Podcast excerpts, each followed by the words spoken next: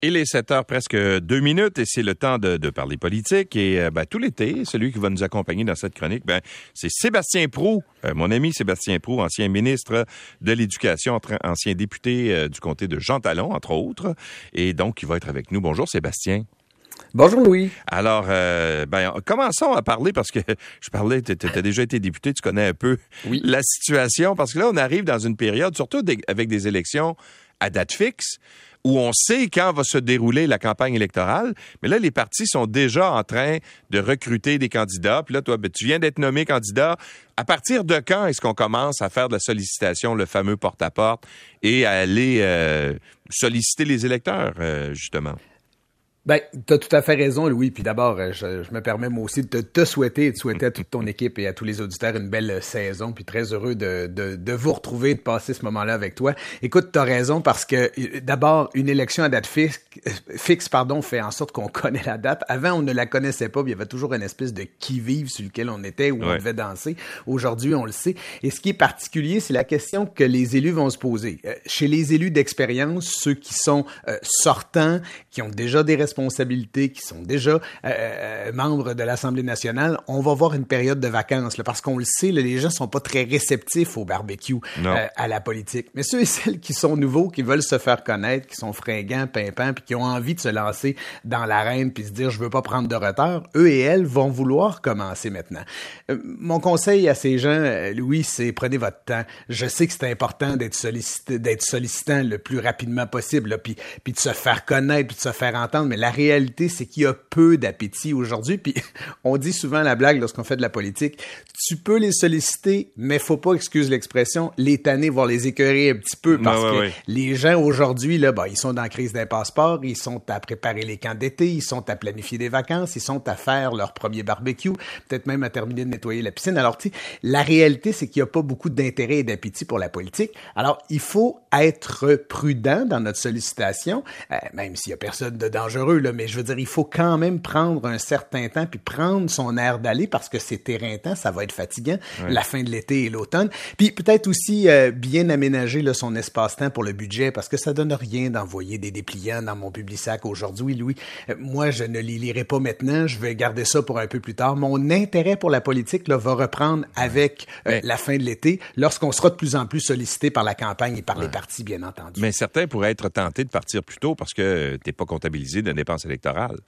Et voilà. Alors là, il y a un défi intéressant, c'est-à-dire d'être capable, oui, de doser pour pas gaspiller son argent, mais en même temps, tu as raison, ceux et celles qui sont bien nantis vont vouloir le faire. Puis, il y a des événements. hein. Il va y avoir des festivals, il va y avoir des sorties Ouais. euh, euh, culturelles, il va y avoir des événements au parc du coin. Alors, se faire connaître, commencer à faire sa cabale, c'est une chose, mais de là à débarquer avec son programme, ses 12 points, ses 9 engagements, et de souhaiter euh, euh, qu'on renverse l'ordre établi, là, euh, le mois de juillet, en tout cas Ouais. la fin du mois de juin, le début du mois de juillet, par expérience, oui, c'est pas très propice aux grands débats philosophiques. Ouais. Sauf que il y a aussi la fa- faut que tu récoltes des signatures pour euh, ta candidature. Alors, il Oui. y en a qui vont vouloir le faire euh, pour euh, justement être avoir être valide finalement dans le auprès du, du DGEQ, non? C'est c'est vrai, c'est vrai, mais en même temps, il y a une différence en dire bonjour, je me présente à une élection, je veux participer à un exercice démocratique, Ouais. j'ai besoin de votre appui pour faire valoir des idées, et de commencer à expliquer comment que la Constitution canadienne empêche euh, la vie québécoise de se dérouler normalement et ou euh, comment la fin dans le monde peut cesser parce que tu as eu une nouvelle idée. S'il y a une situation euh, particulière, il y a un contexte particulier, alors il faut savoir doser, puis c'est souvent ce que les organisateurs vont dire, va serrer des mains, va rencontrer des gens, va prendre le pouls de la population, mais va surtout te placer dans une situation où tu vas être à l'aise au moment où là le décompte sera lancé. Alors, je dis pas aux gens qu'il faut attendre parce que les nouveaux, ils doivent pas attendre, mais il faut savoir doser, prendre son air d'aller. Puis l'expérience, là, on, on le voit chez les élus euh, euh, qui ont de l'expérience et qui sont là depuis un certain temps. Quand tu téléphones là au cours des prochains jours, prochaines semaines, là, d'ici la fin du mois de juillet, là, c'est pas mal. euh, ça, désolé, je suis en vacances pour quelque temps et c'est normal. Il faut se reposer pour pour. Comment t'as trouvé Simon Jolin Barrette euh, et euh, le fait qu'il soit allé parler devant l'Académie française pour euh, leur, leur demander d'être solidaire avec le Québec dans la défense du français?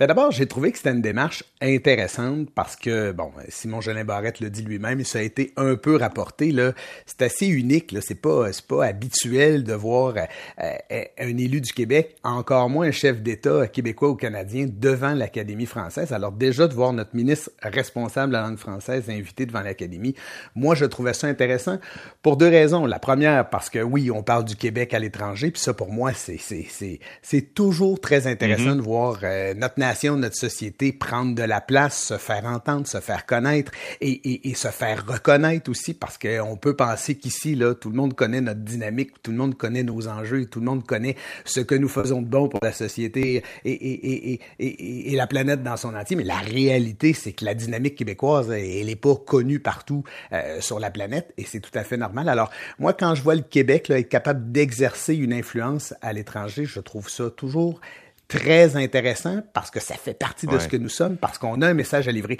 Ce qui m'a un peu euh, surpris, ou en tout cas, je, je, je, vais le dire ainsi, Louis, surpris, puis peut-être pas déçu encore, mais surpris, c'est de voir un, un, gars comme Simon Jean Barrette, et là, c'est pas lui personnellement, c'est la fonction, c'est le gouvernement du Québec, aller là-bas, dire des choses comme il a dit, c'est-à-dire euh, que l'Assemblée nationale, euh, bon, euh, avait voté cette loi-là, c'est certain, mais faut se rappeler dans quel contexte ça a été fait. Hein. Ça n'a pas été fait à l'unanimité, malheureusement, l'unanimité, malheureusement, comme c'est le cas dans d'autres lois. Mais, mais c'est pas ça mon point. Mon point, c'est lorsqu'il est allé dire que, euh, par exemple, la Constitution canadienne, la Charte canadienne des droits et libertés, le multiculturalisme canadien était euh, un défi, en tout cas, était peut-être même à, à, la limite une menace pour la nation québécoise. Qu'on soit d'accord ou pas, c'est pas ça mon point. C'est que moi, je me dis, Louis, quand on peut aller dire des choses aussi importantes à l'étranger, comment se fait-il qu'on n'a pas aussi la responsabilité de le répéter ici? Hmm. Et moi, ça, c'est, c'est, c'est ce qui m'agace toujours un peu, et c'est pas, que... pas les blancs au ministre. Ouais. Tu penses qu'il hésite à le dire ici parce qu'il y a, ben, il y a des gens ben, qui moi, je, trouveraient ça impopulaire? Je ne sais pas si ce serait impopulaire, mais clairement, ça susciterait du débat ou des débats ici. Puis on est à la veille d'une campagne électorale. Puis je vais être curieux, moi, de voir si on sera, euh, si on aura envie euh, à la CAQ de répéter ce genre de choses-là aussi clairement qu'ils ont été énoncés à l'étranger. Parce que lorsqu'on porte un message comme celui-là, qui est un message officiel, euh, à l'étranger, ben, je pense qu'il faut être capable également de le dire ici. Alors, je vais peut-être recevoir deux, trois appels pour me dire, ben voyons donc, on le dit souvent, puis la CAQ est nationaliste, puis on, on, on répète qu'on a nos enjeux, que les institutions canadiennes, que le multiculturalisme s'ennuie. J'en suis pas là-dessus. Là. Je ne suis pas de ceux euh, qui sont euh, euh, des témoins de l'Évangile de, la Constitution canadienne et du multiculturalisme canadien qui ne croient pas à la nation. Je, je suis pas là. Moi, je suis un nationaliste de cœur et, et, et de raison. Ceci étant dit, lorsque j'entends ce genre de choses à l'étranger, je me dis si la gravité est là où il l'a placé dans un discours devant l'Académie française, alors pourquoi ne, pas nous donner à nous aussi l'occasion d'en débattre aussi ouvertement et aussi clairement ici au Canada? Peut-être parce que c'est pas populaire, mhm. peut-être parce que ça va susciter des débats, peut-être parce que ça pourrait les distraire de ce qu'ils veulent euh, présenter euh, pour la campagne électorale. J'avais cette, moi, il y, a un truc que je trouve un peu parce que tu sais, nous ici, bien sûr, on, bon, on parle beaucoup de la menace euh, du, français, euh, le déclin du français au Québec, bon, tout ça. Puis euh, il y a un contexte, on est entouré de, de provinces anglophones, d'États anglophones avec les États-Unis, etc. Donc le, le français qu'on parle chez nous est comme cloisonné à quelque part. sais.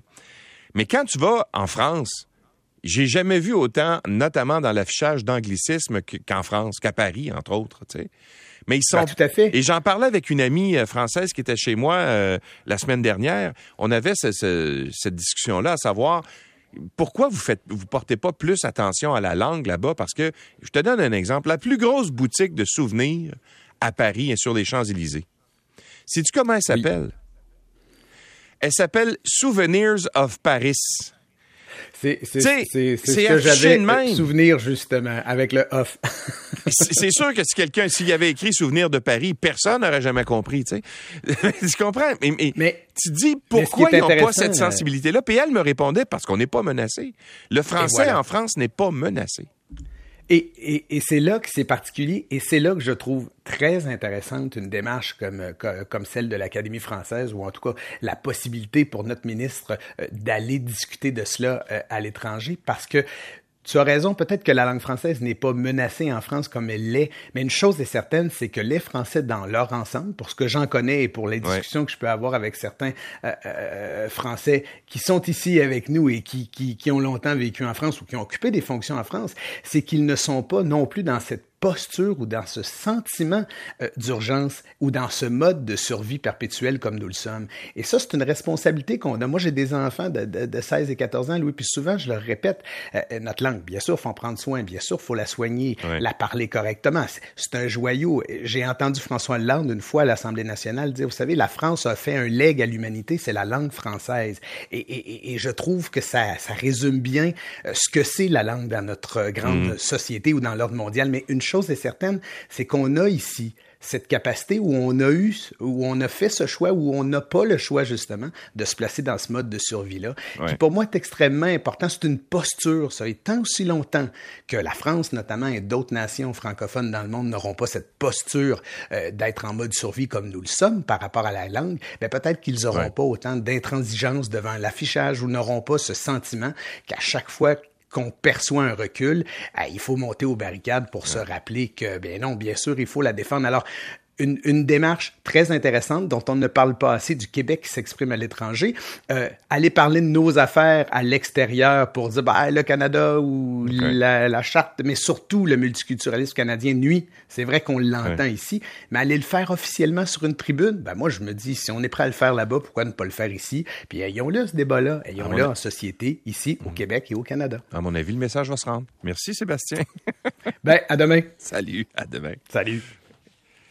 Sur la 40, qu'est-ce qui se passe, Guylaine?